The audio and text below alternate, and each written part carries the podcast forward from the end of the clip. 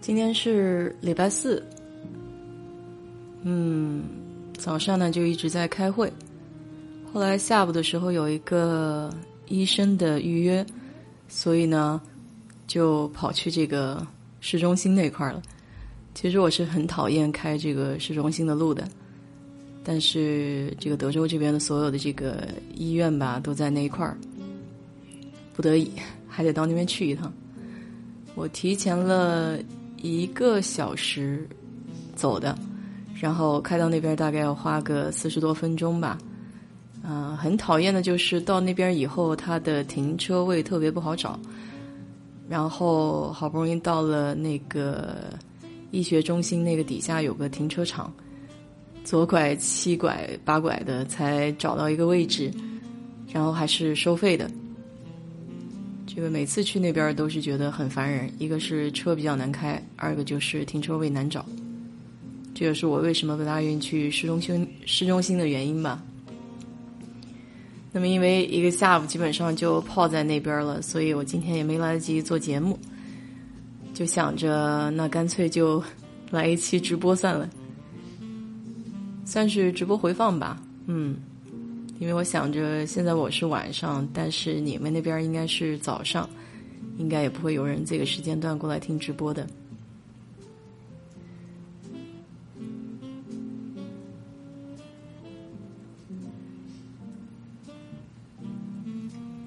就后来，嗯，在医院那边的时候，就中午十二点十五分，他说是预约嘛，然后到了那边。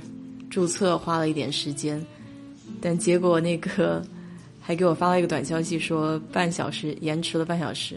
嗯，他们大概医生的话都是中午一点钟才吃完中饭回来嘛，所以我在那边又干等了大概一个多小时。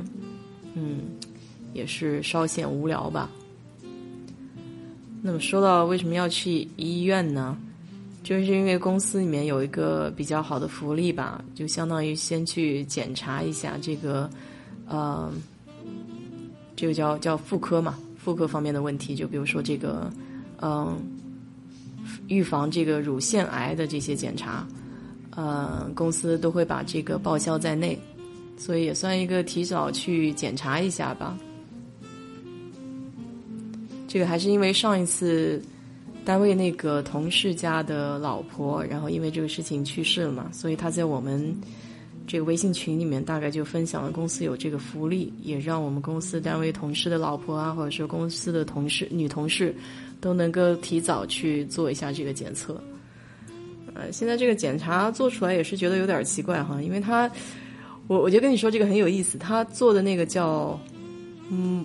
Mammogram 吧，是吧？就国内应该叫这个 X-ray 这种这种啊，得是医学院的人来来分析这种术语有什么区别了。那么他就给你扫描这个片子嘛，通过这个片子来看这个上面有没有一些变化的点。那我就说很好笑的，就是呃，因为因为如果你的罩杯比较小的话，那个机器要照这个照片其实是很痛苦的一件事情。就是包括这个工作人员，还要非常非常怎么说呢？就给给你把那个肉给挤出来，才能压在那个压在那个照片底下嘛。嗯，反正这个过程有有点痛苦。就以前没做过，不知道这个过程是这样的。嗯，总之照了一下吧，然后他会跟你说这个哦，可能这边有一点阴影啊，呃，有一点这个问题。那么根据这个结果呢，他会再去进一步去说你需不需要下一步的检查这样。那么今天呢，他跟我说啊，呃，他还需要去，他给我说的那个单词叫什么？bicep，bicep，啊，怎么念的？我也我已经忘了。反正翻译过来那个意思大概就是活体检测吧。嗯，他就是建议去做一下这个，因为他从这个图像上不能够确认。唉。所以我回去检查了一下，我我去看了一下这个知乎上面所谓的这个呃活体检测的东西，啊，说的还稍微有点可怕哈，就有一点这种什么副作用啊，因为它是一根很长的针嘛，然后从你那个侧面给刺进去，然后去取出来一些活体，然后再去做检测。那我当时一看这个东西，哦，好可怕，觉得有点不太想做了。嗯，我觉得有些时候就是这样。其实，嗯，医学呢，借助各种各样的这种科技，是吧？能够早一点发现一些问题。但有些时候呢，他不去做进一步的检查，他也没有办法去确诊。甚至即便是有这种科技发达的这个手段情况下，还是会容易出现误诊的情况。嗯，有些时候如果要是唯心论一点的话。啊，可能不知道还不如就知道还不如不知道嘛，就是自己就，呃，开开心心的活也挺不错，是吧？哇，这么的一大早还有人进这个直播间，真是厉害！不用上班吗？嗯，总之今天就是花了大半天的时间在这个医院吧，然后大部分的时间都是在等候区。啊，也是让人觉得比较费解。就是美国这个医院大部分的时间都花在前期填这种表格呀，或者说跟你前台的这个沟通这个上面了。那我在那个大厅里面很神奇哈，就是在那个大厅里面居然看到很多男性，就我不知道他们是陪老婆过来的还是怎么说，甚至是有一些是上了年纪的，嗯。老爷子坐在那边，嗯，所以觉得也也也挺有意思的一个现象吧。今天算是人比较多的星期四的下午。然后我当时想着说，哦，可能是到了这个市区了，离那个自然博物馆也比较近嘛，所以我就到自然博物馆那个又去逛了一逛，然后。公司自然博物馆也有优惠券，这也是我一直都不知道的一件事情。嗯，也是在微信群上有个同事，然后问公司有没有优惠券，我才看到这个事儿。以前都是花二十五块钱去买那个门票啊，原来公司打折了以后才十块钱。哎呀，想想看，还花了不少冤枉钱。哇，还真是不少人在哈。那不上班吗？这些人 很有意思。对我又去把这个自然博物馆逛了一圈，还是非常非常喜欢那个矿石那个馆。就是说实话，还是对石头有点兴趣哈。就是自然界能出那些水晶啊，或者说绿松石啊、黄铁矿啊这些东西，总归是让人觉得好像特别神奇的，尤其是那种柱状结构。嗯，挺有意思。明天就礼拜五了，本来这个礼拜五是不用上班的，但是星期四下午因为去了半天，所以我想着明天早上也起来，再把这半天的班给补一下吧。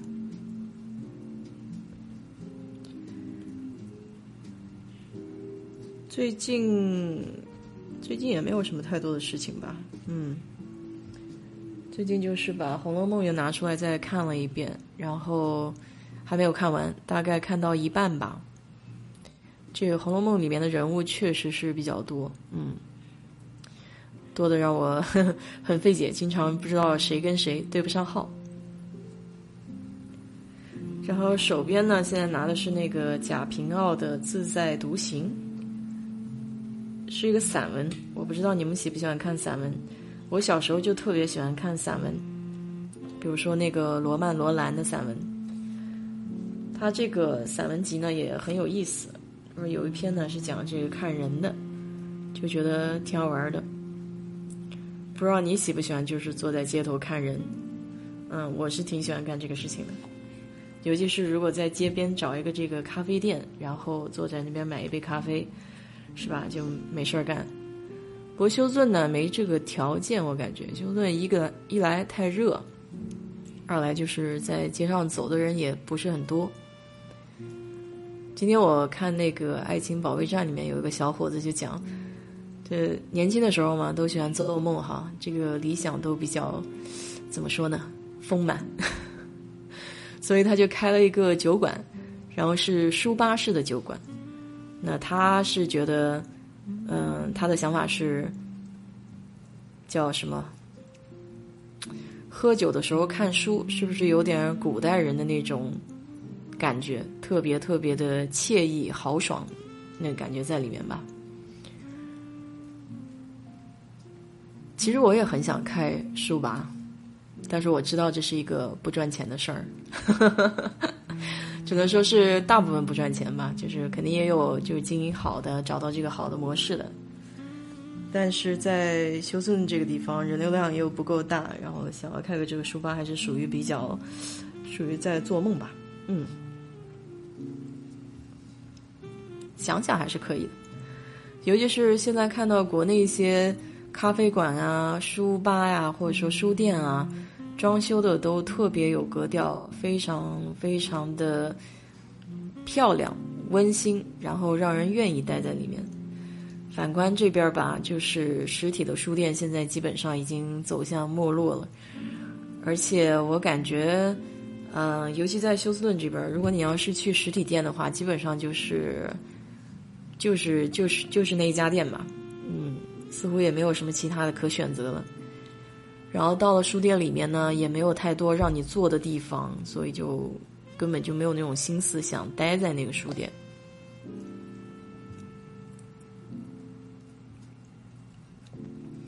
我每年回国的时候，都会在书店待上蛮长的时间，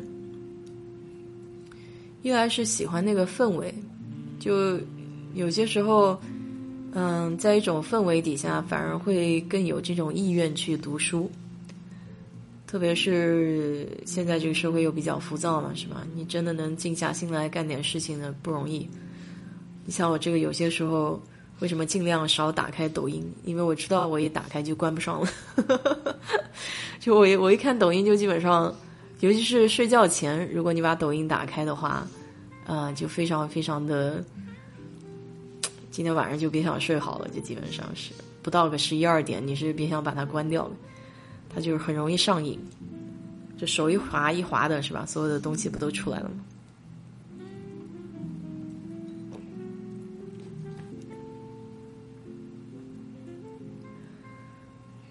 这两天也听国内的亲戚在说，这个南京的疫情又有变化，嗯。所以我的七大姑八大姨也基本上都去做这个核酸检测了。总之也是希望这个情况都能好转一些吧，因为好多好多事情好像现在就像失控了一样，不管是这个气候也好，还是这种疫情也好，都感觉有点让人颓丧。呵呵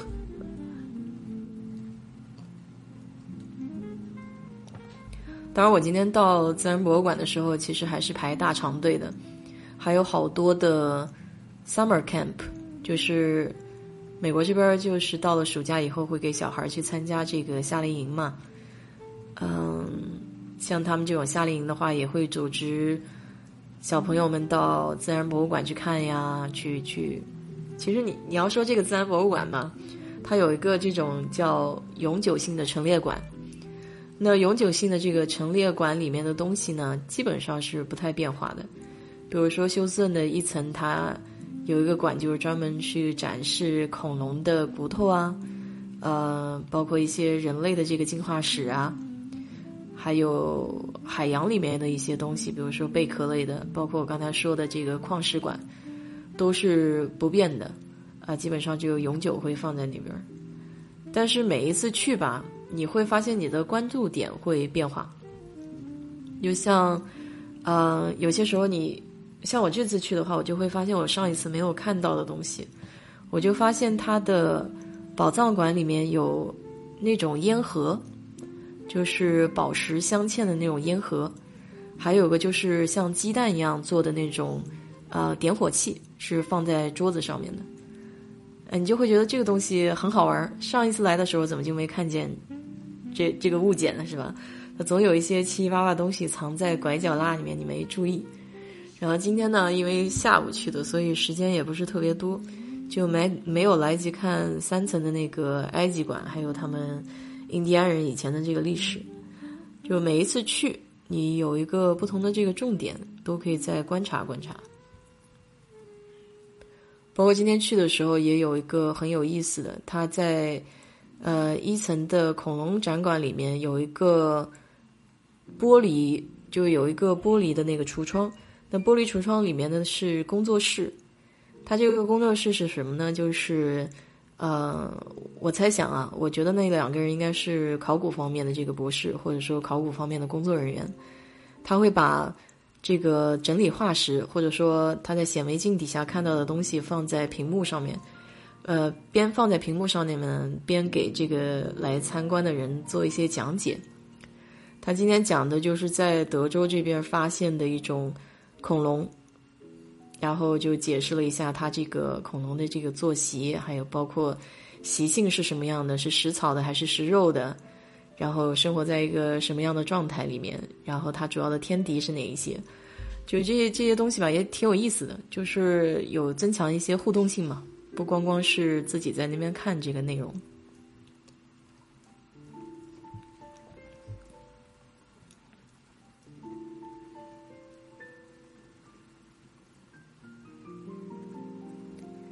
然后最近这两天又开始把游泳拾起来了。嗯，基本上游泳的时间都是在下午傍晚的时候，因为这样的话太阳不是那么辣，然后水呢已经被太阳晒过，所以也会稍微暖和一些。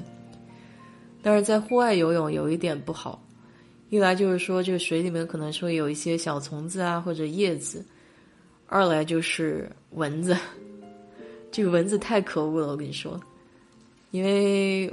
我不是游泳的时候，我是不喜欢把头放在水里面嘛。啊，我戴眼镜，所以这个，嗯，头我都是会放在水面上面，然后整个颈子以下的部位都在水底下。但这个蚊子讨厌到什么样的程度呢？就是它不是看你身上它叮不到了吗？你在游泳的时候，它会连你你的那个脸上它都会叮。所以我。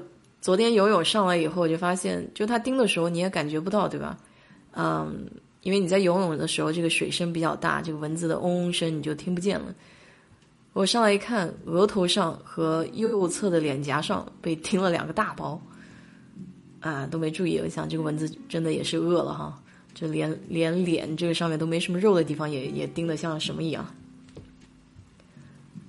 这就是我就是休斯顿唯一一个我不大喜欢的，就是它这个夏天蚊子实在是太多了。现在靠近我鱼塘那块儿呢，有不少蜘蛛在结网。我没有把这个网给打掉，是因为据说这个蜘蛛是吃蚊子的，对吧？所以我就想着，哦，好吧，那就把它留在那边，可以帮我把这个蚊子给消灭一些。休斯顿相对比较潮湿，所以呢也会也会蚊子多，因为树也比较多，然后又潮湿，这个地方蚊子有水的地方就会生暖嘛。以前在南京，我也是特别讨厌蚊子。我还记得上大学的时候吧，要放那个蚊帐，这个 到了晚上，嗯，都得先把这个蚊帐里面先掸一掸嘛。因为要不然你晚上睡觉你也会注意不到，这蚊子就在蚊帐里面就不叮你，叮谁呢？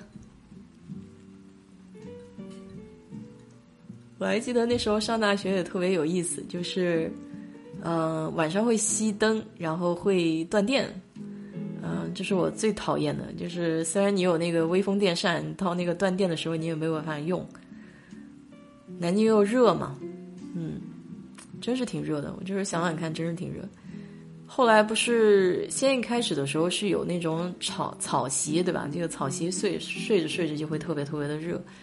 后来就发明了那个凉席，然后凉席睡着要好一点。我到美国这边来的时候，我还带了一床凉席。哎，你想这个，其实凉席还挺重的，我想这个占了很大的分量。结果带的那个凉席，嗯。当然不是那个竹子的，竹子因为它没有办法折叠嘛。好像当时还买的是那种可以折叠的一个棕色的那种，呃，像格子状的那种吧。嗯，但是不是麻将席，就可以折起来的。当时带了一个，那还挺重。我来了美国之后一次没用过，一次都没用过那个凉席。所以我说，这个夏天要过来这个留学生的话，呃，尤其到德德州这边的，这没没有必要带凉席，这个没有没有什么用处，确实没有什么用处。还有一个就是，呃，羽绒服也不用带了。呃，如果你不在东部上学的话，这个羽绒服基本上穿不到。我一九年的时候，我把羽绒服放回家了，实在是一次都没有穿过，太浪费了。我在南京我还穿呢，我在南京我这个回家的时候，因为冬天嘛，十一月份，呃，还有一些冷，所以把这个羽绒服带在飞机上，下飞机的时候还稍微抵了一下，因为在北京转机，北京下来的时候还挺冷的。我记得我，我跟你说，隔几年不回国。你这就会忘了这个气候了，因为你在休斯顿这边，你基本上大部分时间都在室内，然后要么就在车上，就算冬天稍微有一点冷的时候，你也基本上是开空调，你也用不着就是说穿很厚的衣服。所以我回国内的时候，我总是会把这个忘了，就是有有一段时间回去我就会忘了，就是总觉得就是说可能也不是那么冷，就没有那么冷，已经忘记有多冷了。然后我记得有一次是到北京那边儿，呃，没有带什么厚衣服，下了北京那个飞机场的时候，它不是还不是在室内吗？就后来我飞北京以后，就变成到航站那边，它飞机是停在外面，你得下来坐一个那种摆渡车一样的东西，然后再到航站里面，然后再去转机。哎，我就忘了这茬了，我一直以为是，我一直以为是 在室内。呃，在美国出差或者出去玩会不会用到羽绒服？哎，会。如果你到那个到那个科罗拉多那边去滑雪嘛，你肯定还是要用到。但是到那边羽绒服又用的不是，它需要穿那个滑雪服，就是滑雪服它跟羽绒服又不一样，它要防水嘛。嗯，因为你上山去滑雪的时候，它这个雪到身上就化成水了，光是一般的羽绒服还不行。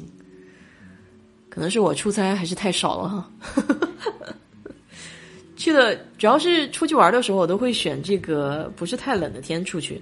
你比如说像，呃，东部像纽约那边下大雪，那就不去了呀，也不会过去，因为开车下雪天开车还是有点危险的。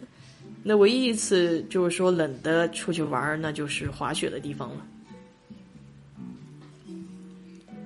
所以这边有滑雪服，但是羽绒服没什么，没有没有没有没有太有羽绒服了，已经，嗯。可能还是要备个一两件吧，我我就是这么说吧，因为在德州这边用的比较少一点。但不管怎么说，你要是出去玩去滑雪啊什么的，可能还是要用厚一点的衣服。唉，但是在美国这边嘛，主要是什么也都方便买了。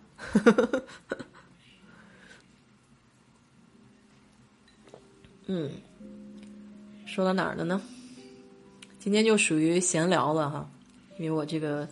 白天没有做节目，所以我就想着，就晚上干脆就直播聊聊天算了。嗯，其实也不能算聊天，好像是我一个人在这边自说自话哈。嗯，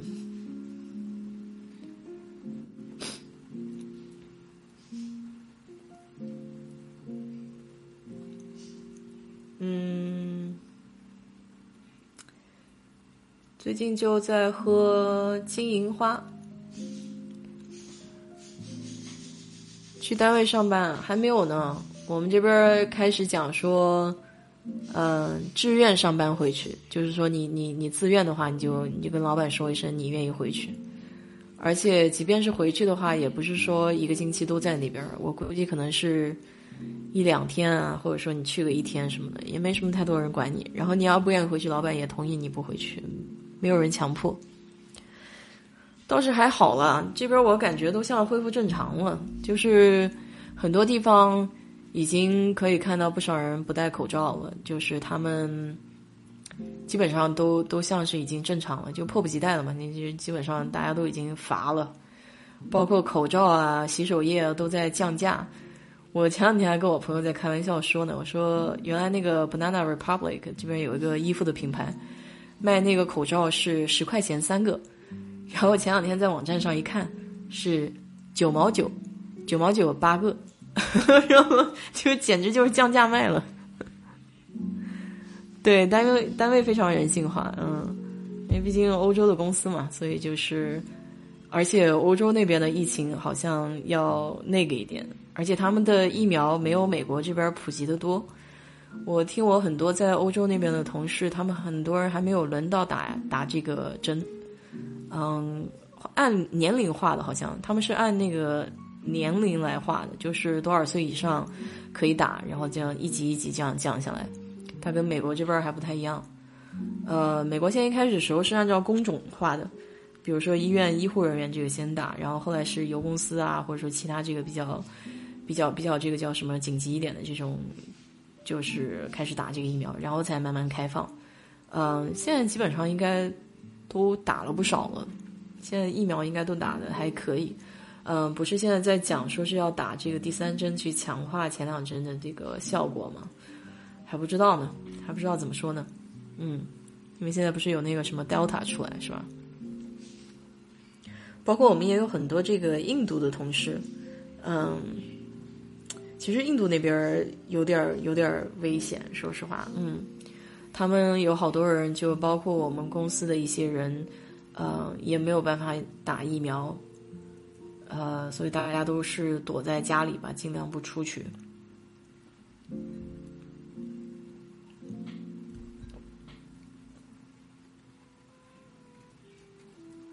现在就是。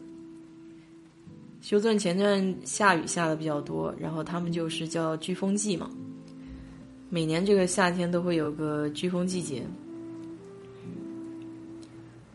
也是属于容易造成这种洪涝灾害的，是吧？就是容易有洪水。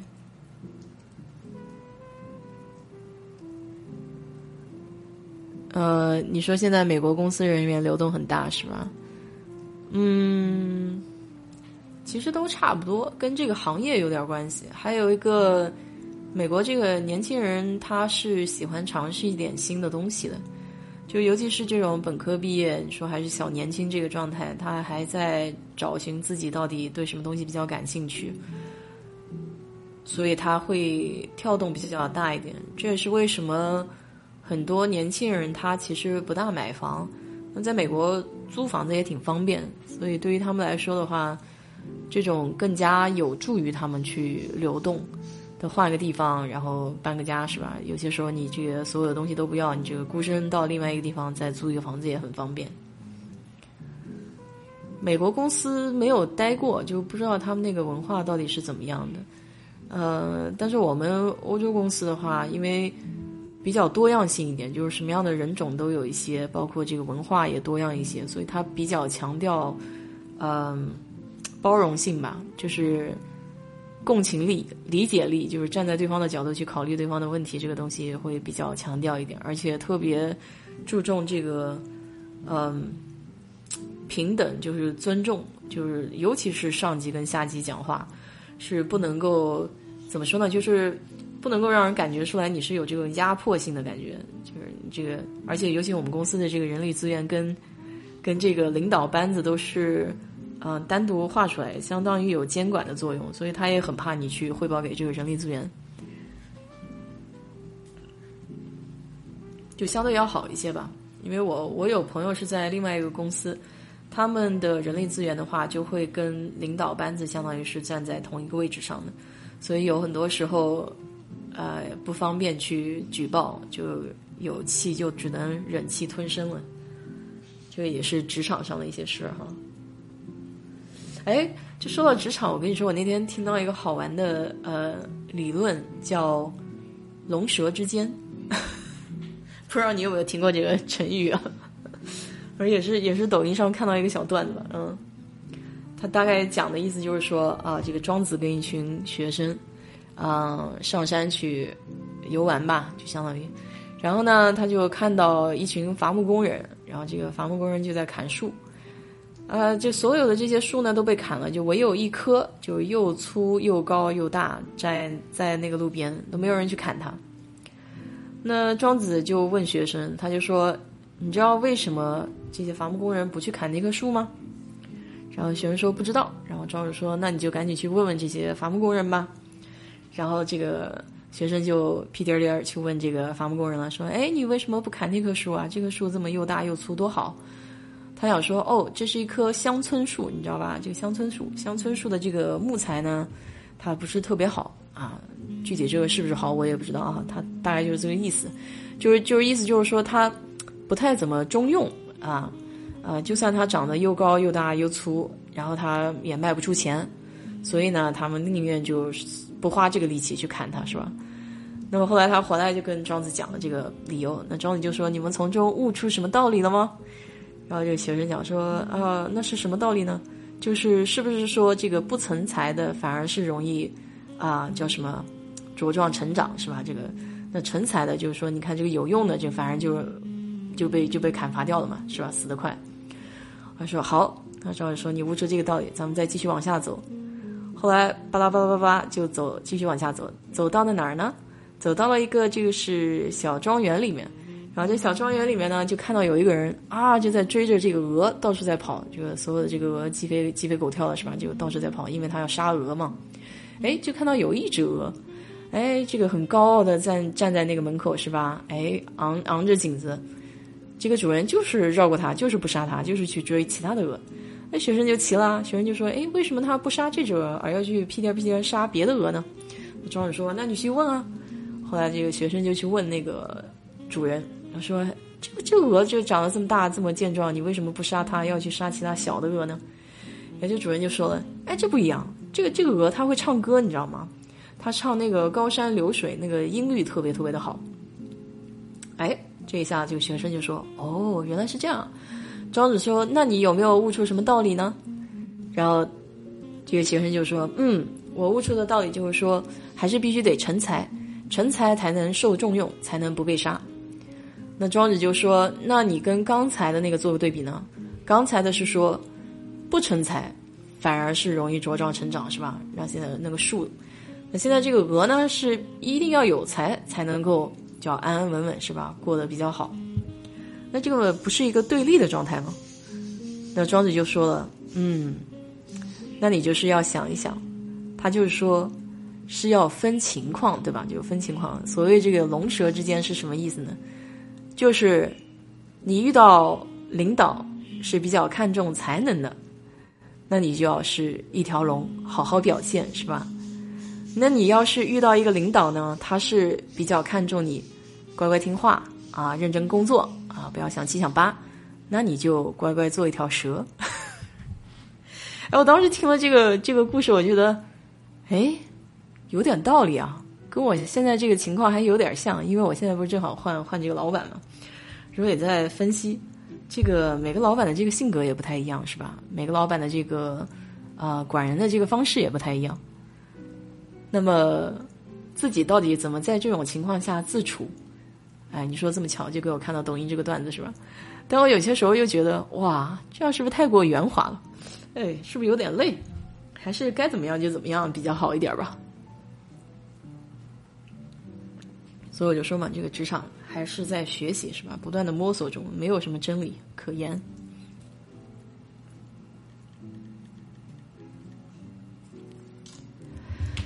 嗯，哇，还真是，为什么你们今这么这么一大早都在线？我这个还是挺早的吧？国内十点钟，有没有吃过早饭呀？我现在在，我说那次我到。这次不是自驾游到西雅图那块儿吗？然后我说就想吃个早饭吧，看看这附近有没有什么好的早饭可以吃。然后就搜到一个蒸饭的店，你知道蒸饭其实我挺爱吃的，就是糯米做的那个那个饭嘛，然后中间裹一点东西。呃，在国内的时候，他现在饭团做的好大。我一九年回去的时候，在家门口点的那个蒸饭，现在里面的内容好多。小时候我就记得是裹一根油条嘛，顶多撒一点这种啊萝卜干儿什么的。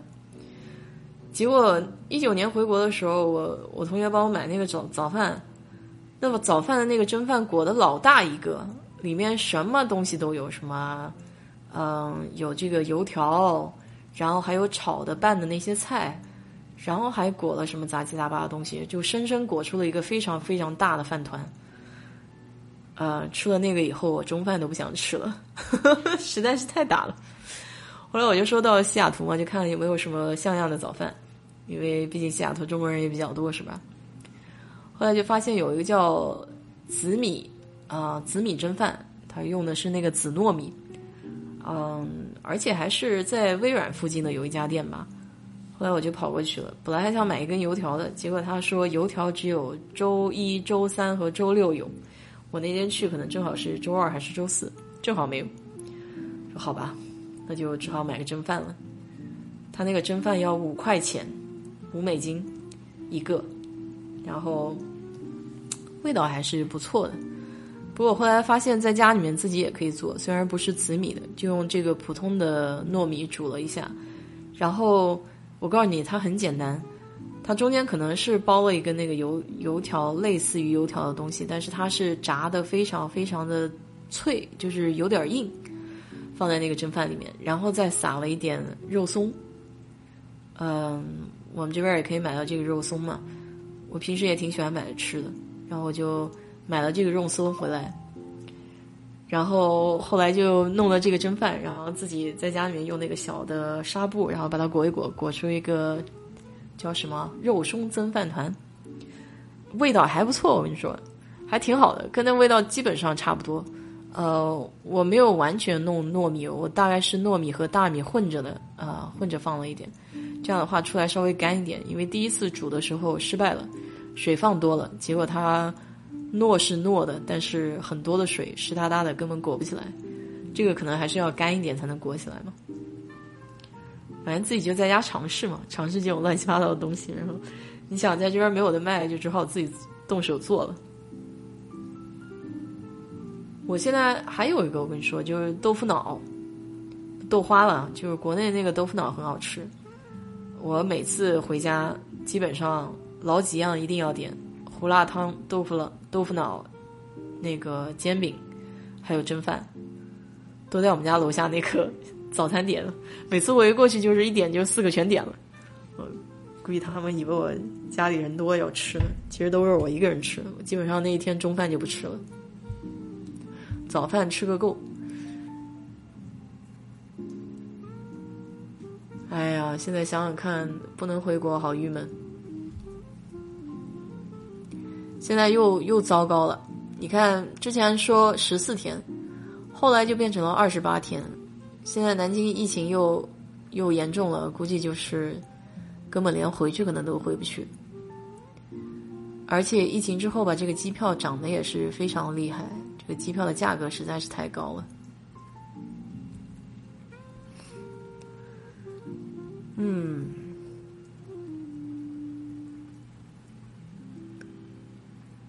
Costco 会员，嘿，我跟你说，我以前买过 Costco 的会员，买过 Sam's 的会员，后来我就发现我用不了那么多东西，很多都浪费。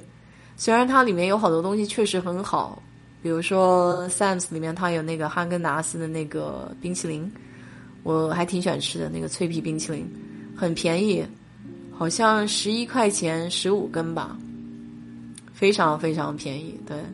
嗯，我觉得冰淇淋还可以，因为冰淇淋你买了放冰箱里面还能放一放。但是我以前经常买那个大袋的东西回来都会容易坏掉，比如说水果也是大袋的，嗯，香蕉有时候一买一大挂，然后不吃的话，这两天这个香蕉也开始长黑点了。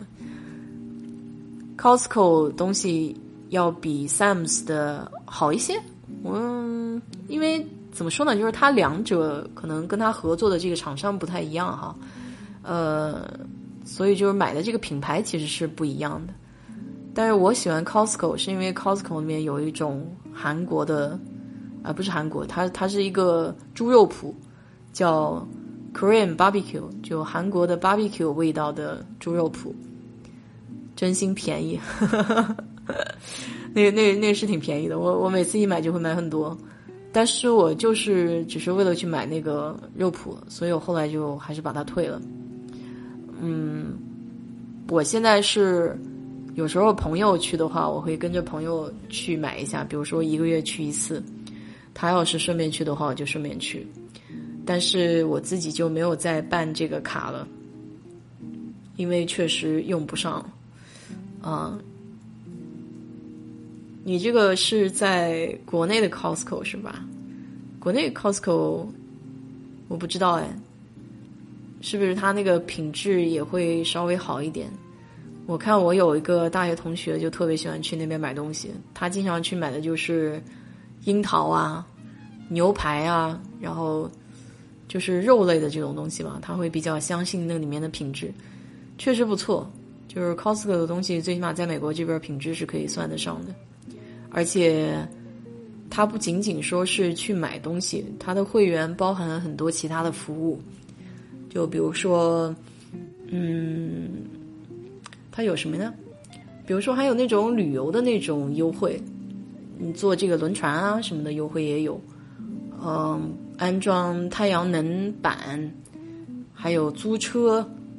呃，所有配套的吧，所有配套的这些服务它都有，所以它不光光是一个买菜的地方，包括你到那边去换轮胎啊，然后，呃，是不是修汽车啊，这些这些东西是不是都有一点优惠？所以大家都看中它这个服务吧，嗯，了解我这边哈，嗯，我这边人口少啊，我我我就是顺着他们去买的，我自己不大买了，对。以前买过，以前就是刚一开始兴起来的时候，你你觉得自己比较高兴，我两个都有，当时 Sam's 也有，然后 Costco 也有，后来发现用处不大，嗯，而且基本上好多人去那边囤什么呢？就是，嗯，厕纸、厨房用纸，然后买那个瓶装水，会因为大家都买一大包啊，这个用的时间比较长，也比较久一点。对，我觉得人口少确实没有什么太大的必要，因为它，你要说省钱的话，说实话，说实话就是说我我倒没有觉得太省钱。我每一次每一次到那里面，一般都会花一百多块钱，就就就随随便便拿了点东西，然后到那个门口一算账就一百多，你也没觉得拿了什么。还有好多人喜欢买 Costco，是因为喜欢买里面的这个维生素啊，就是。它里面的这个维生素啊，然后还有一些，嗯，还有一些什么，就是洗洗护用品嘛，洗护用品，牙膏啊什么，就一大一下子买一大一大摞，嗯。其实维生素的，就是维生素可能是要会便宜一点，因为它基本上都是两个大包两个大包一起装的，然后非常多嘛。那走外面买的话，可能单瓶的这个会会贵一点点，嗯。我觉得人口少，其实还是没有太大必要，减少浪费，减少浪费。我现在也是尽量就是，我看自己，你看我上礼拜去到那个 Sam's 又去买了一个没用的东西，它有一个叫 Unkilled Bacon，就是那个培根啊，就老美他不是吃那个培根嘛，然后我看那一大包啊，我说。哦，我最近买了一个那个，这边有一个叫那个，你知道把鸡蛋放在那个圆的那个东西里面炕一炕，不就有个鸡蛋饼出来吗？我说要不我把这个培培根剪一剪，就放在这个鸡蛋饼里面比较好一点。后来发现买回来了以后，它那一个大包装里面我分装了三袋都没装完，然后我现在还在愁 愁这个这这个培根到底什么时候才能吃完？因为自己吃培根吃的也比较少嘛。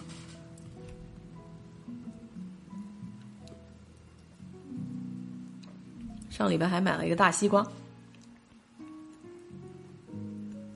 其实说起西瓜，我也觉得很有意思。就有些时候在这边吃这个西瓜，都觉得没有什么味道了。比如说这个 Sam's，上个礼拜我去买的这个西瓜，打开来红瓤，非常鲜艳，呃，水也很多，但是它就是不甜。嗯，不知道是不是现在这种西瓜都是大棚里面长的，所以都没有那个瓜味儿了。你想想看，有些时候也是啊。小时候，小时候就是我妈特别喜欢吃西瓜，她就是经常我们家床头底下就是一一溜盘西瓜。我爸喜欢买那个哈密西瓜，叫呃那个绿皮的，就墨绿墨绿那种皮的那个西瓜，就还挺好吃的。美国物价涨了很多，真的涨了很多。就我前面讲的那个。呃，肉松，我记得前两个月去的时候才两块九毛九一盒子，结果我大概也就是上个月去就三块九毛九了。就变成变成就一下子就涨了一块钱，就很少见这么快，这个物价会涨得这么高。所以说，这个通货膨胀确实是有体现了。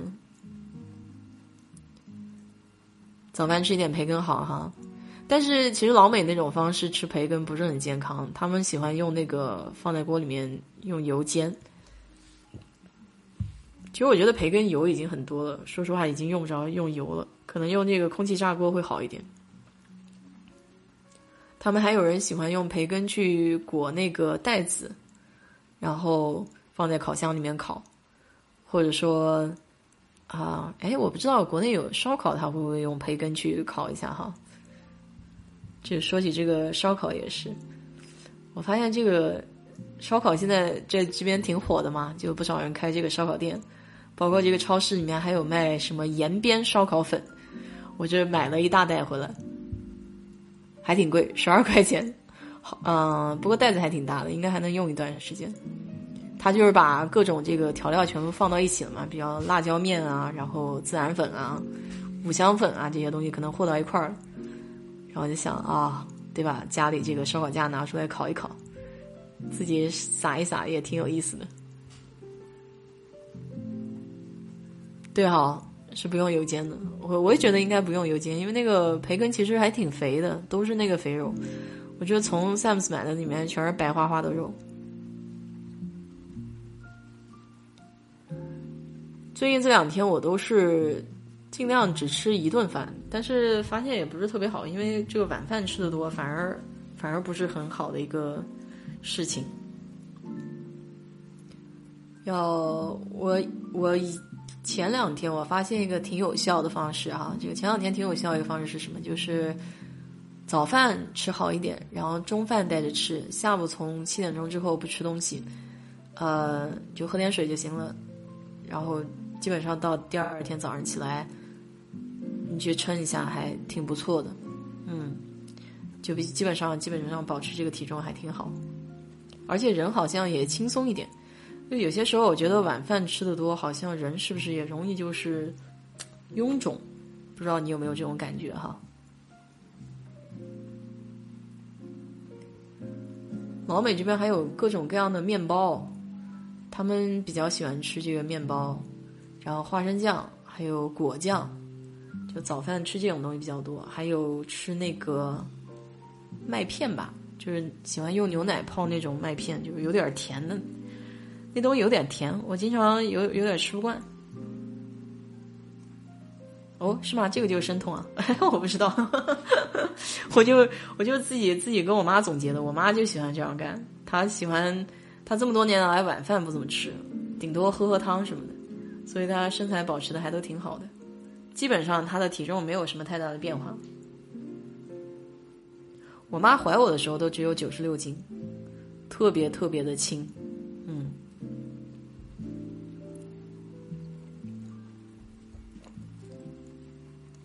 保持一个良好的作息比较好。我这一次出去自自驾游，我发现，嗯，自己皮肤都有变好的原因就是晚上八点钟就上床睡觉了，因为白天开车有点累嘛，所以就基本上躺床上就就睡着了。然后第二天早上也会起得比较早，比如说这个六点钟、五六点钟就醒了，而且是那种自然醒，夜半也不会醒。哎。就发现哎，感觉人气色也好了，然后精神也好，所以说果然说这个熬夜对身体是有很大的这个不好处。但是现在没有办法，现在这个到晚上看手机捣鼓捣鼓，尤其是我刚才前面讲的，就是千万不能在睡觉前打开这个抖音。只要打开抖音的话，我基本上不不到十二点钟都关不了那个 关不了那个手机。而且他们是不是说手机放在床头睡觉不太好？我现在手机就是有时候会放在床头，然后，但有些时候也会在想啊，这会不会有这种电波、电磁波啊？就一直影响这个脑电波，会不会不太好？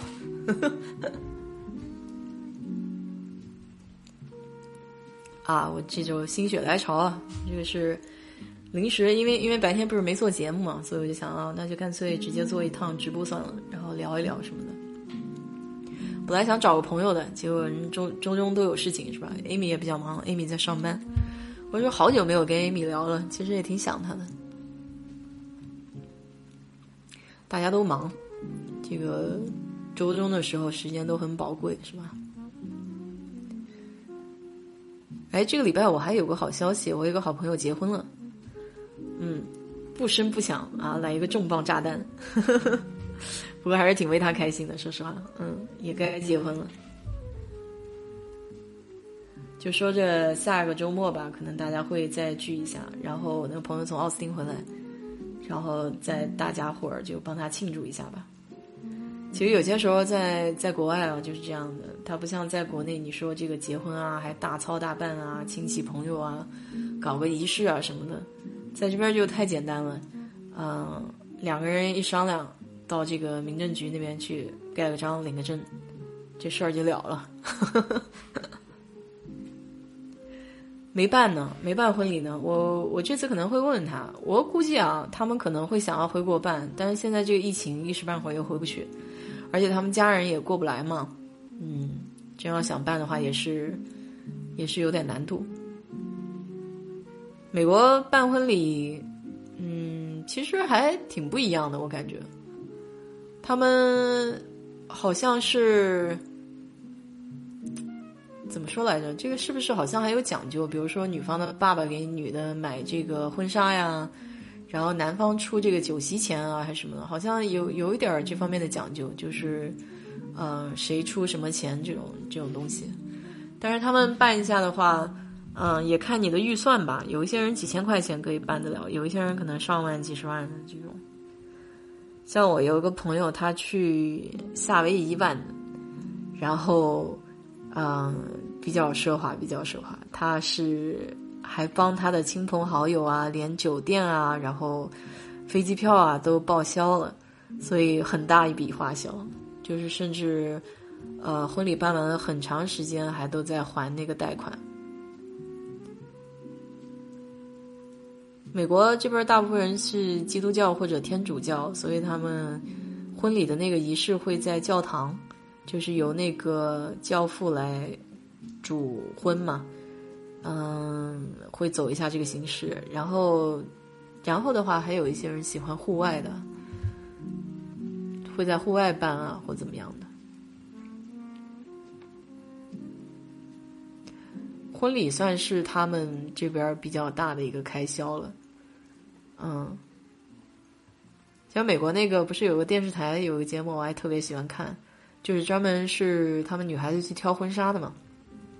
有一档节目，嗯，一一个是这个挑婚纱一个节目我喜欢看，还有一个叫 HGTV 有一个专门讲这个房子的装潢，还有买房子的这个节目都都挺喜欢看的。呵呵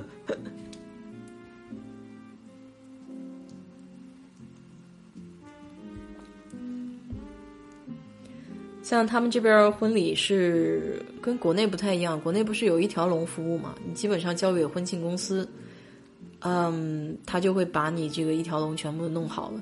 他美国不一样，美国是单向单向的，你还要一项一项的去找。呃，他有这个婚礼的这个 planner，就是叫婚礼的策划人，会帮你策划一下就当天的这种场景啊。然后他这个策划人的话，会给你提供一些。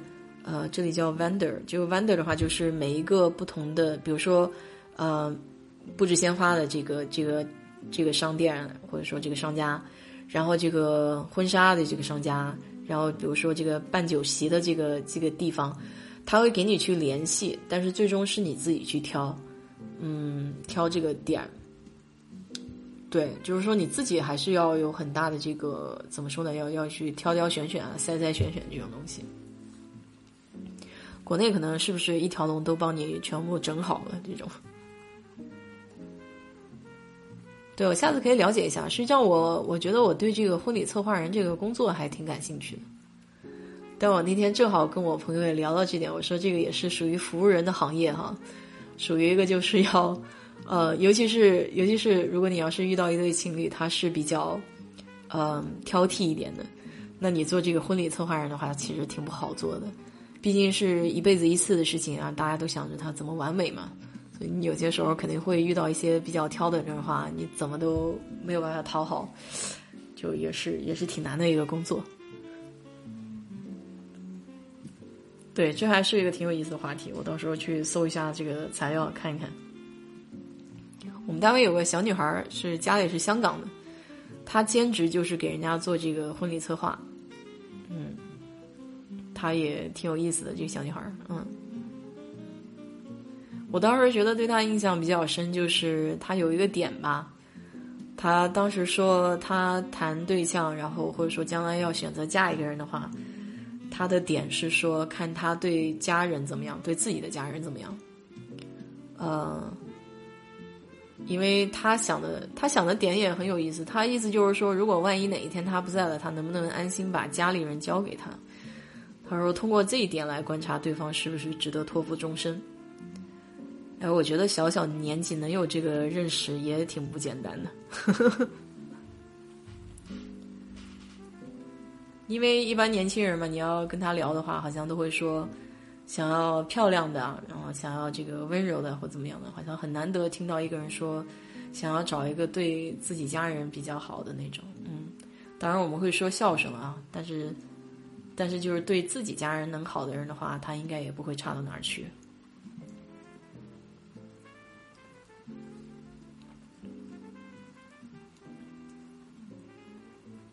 我觉得这点还挺难得的。说实话，很少能遇到这样的人哈。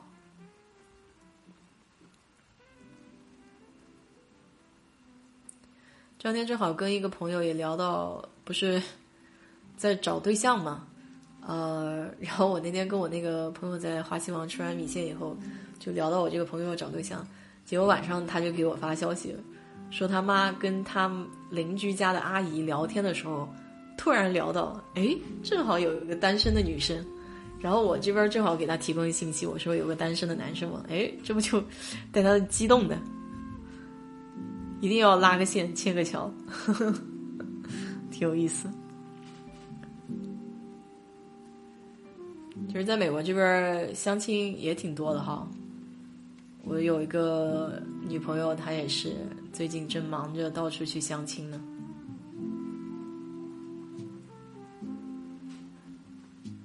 其实相亲，这也是一个很有意思的话题。就是如果这个目的很明确的话，有些时候聊天会不会觉得有点尬呢？不知道，没相过亲，办过这个 speed dating，我就看着这讲话就有点累。哎呀，这絮絮叨叨居然还讲了一个多小时，真是神奇啊！看来我也是好久没讲话了。